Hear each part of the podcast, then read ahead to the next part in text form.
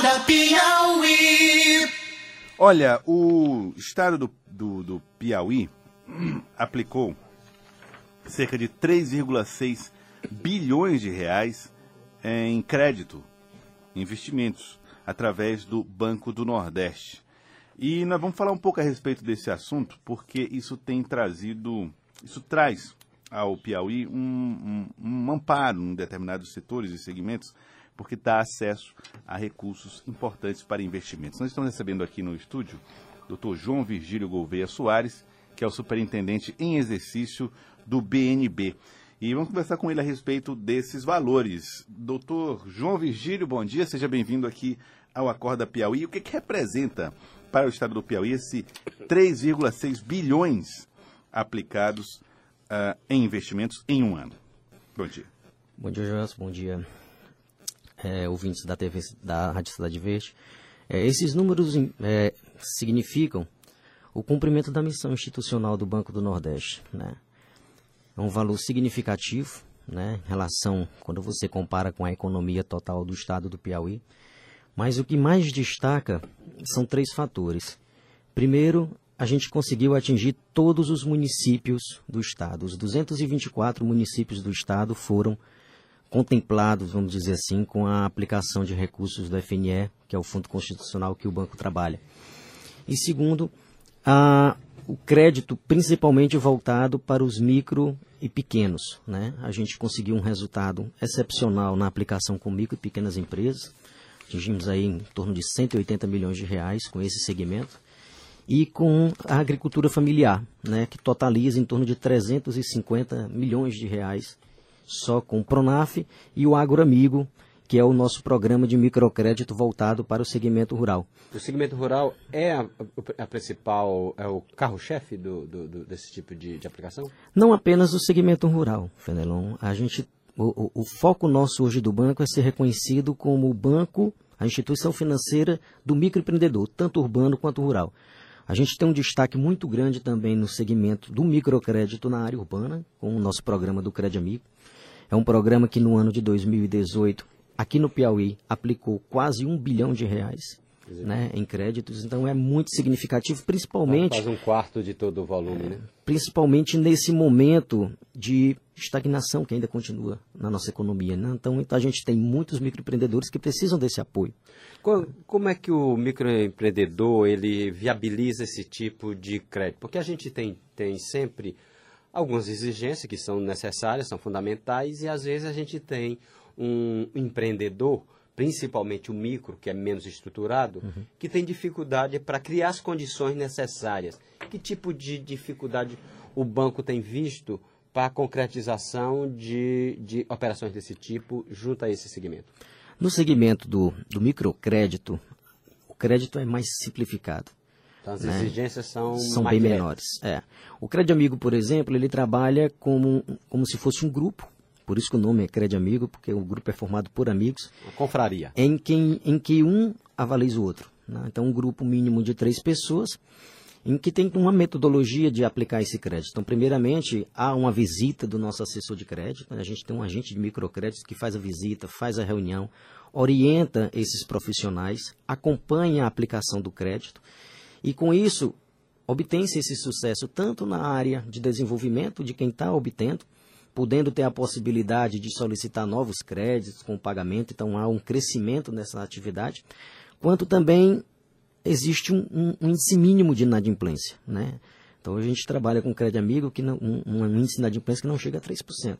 Então é um índice que está compatível qual, aí qual com... é o padrão do mercado para a gente ter uma ideia do que significa esse 3%? Mais ou menos esse valor. É, eu acho que 3%, 3% a gente sabe de vários intempéries, fatores que podem ocasionar uma inadimplência. Então, é como se fosse um fator controlável.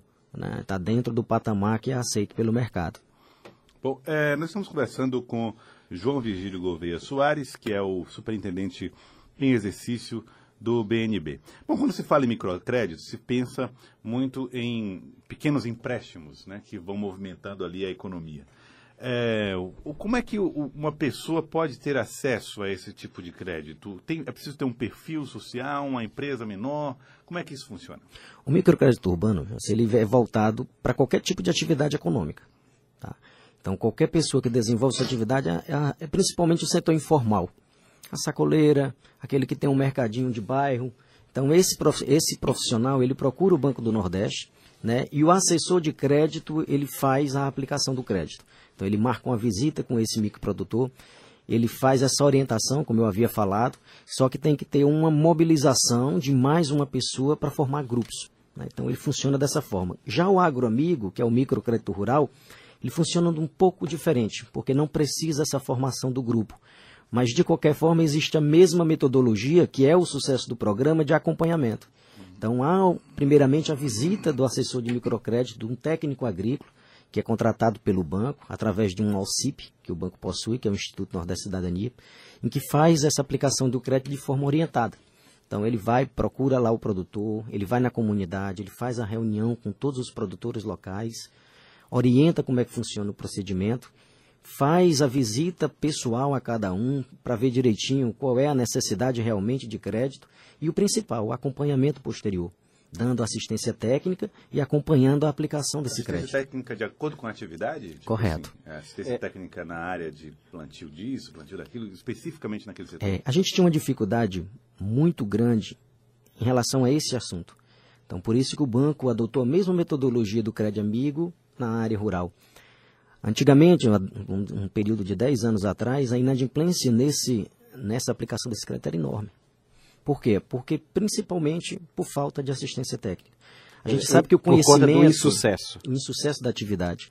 Então, o, o conhecimento, a aplicação de novas tecnologias é essencial hoje para o homem do campo. Então...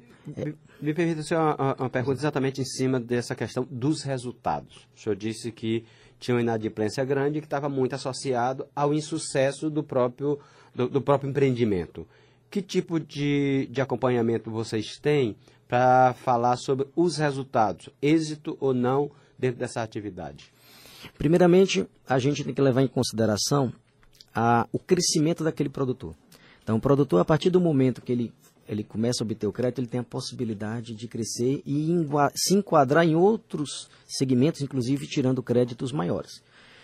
A, a, o acompanhamento ele, ele é voltado principalmente para que aquele produtor ele tenha conhecimento, né? ele saiba do que está trabalhando. E muitas vezes a, o produtor ele não sabia trabalhar naquela atividade que ele propunha. Então, por exemplo, é, ele, a gente vê muitos casos, o cara sabia trabalhar com pecuária, mas aí acabava tendo a ideia de criar galinha. Então hoje com a ideia do, do, do agente de crédito lá, ele verifica qual é a vocação? A vocação do produtor e faz esse acompanhamento, porque acontecia muito a questão de desvio de crédito. A, a é. gente tem dentro disso aí uma noção de empreendedorismo, né? que nem sempre é muito presente, principalmente em alguns segmentos mais, vamos dizer, da, da base da pirâmide, né? dos uhum. negócios. Como, como cuidar para que essa visão empreendedora esteja presente e faça com que o empreendimento tenha mais sucesso? Eu acredito que seja essa assessoria constante. Né? A gente não pode deixar o microempreendedor é, solto em relação a essa área. Então, tem que ter uma presença constante do banco junto a esses microempreendedores, dando essa orientação, acompanhando a aplicação, tirando dúvidas, porque a, a, a, o empréstimo, a concessão do empréstimo, ele não é o fator único de sucesso nessa atividade. Então tem uma gama de fatores envolvidos e isso que a gente se preocupa com essa cadeia para que a gente consiga amarrar mesmo a concessão do crédito e que a gente consiga retornar esse recurso e que empreste para outras pessoas, né? Porque todas a gente tem que ser beneficiados. A gente, por exemplo, o, o Banco do Nordeste, no ano passado, a gente aplicou, a gente já fez 5 milhões de operações.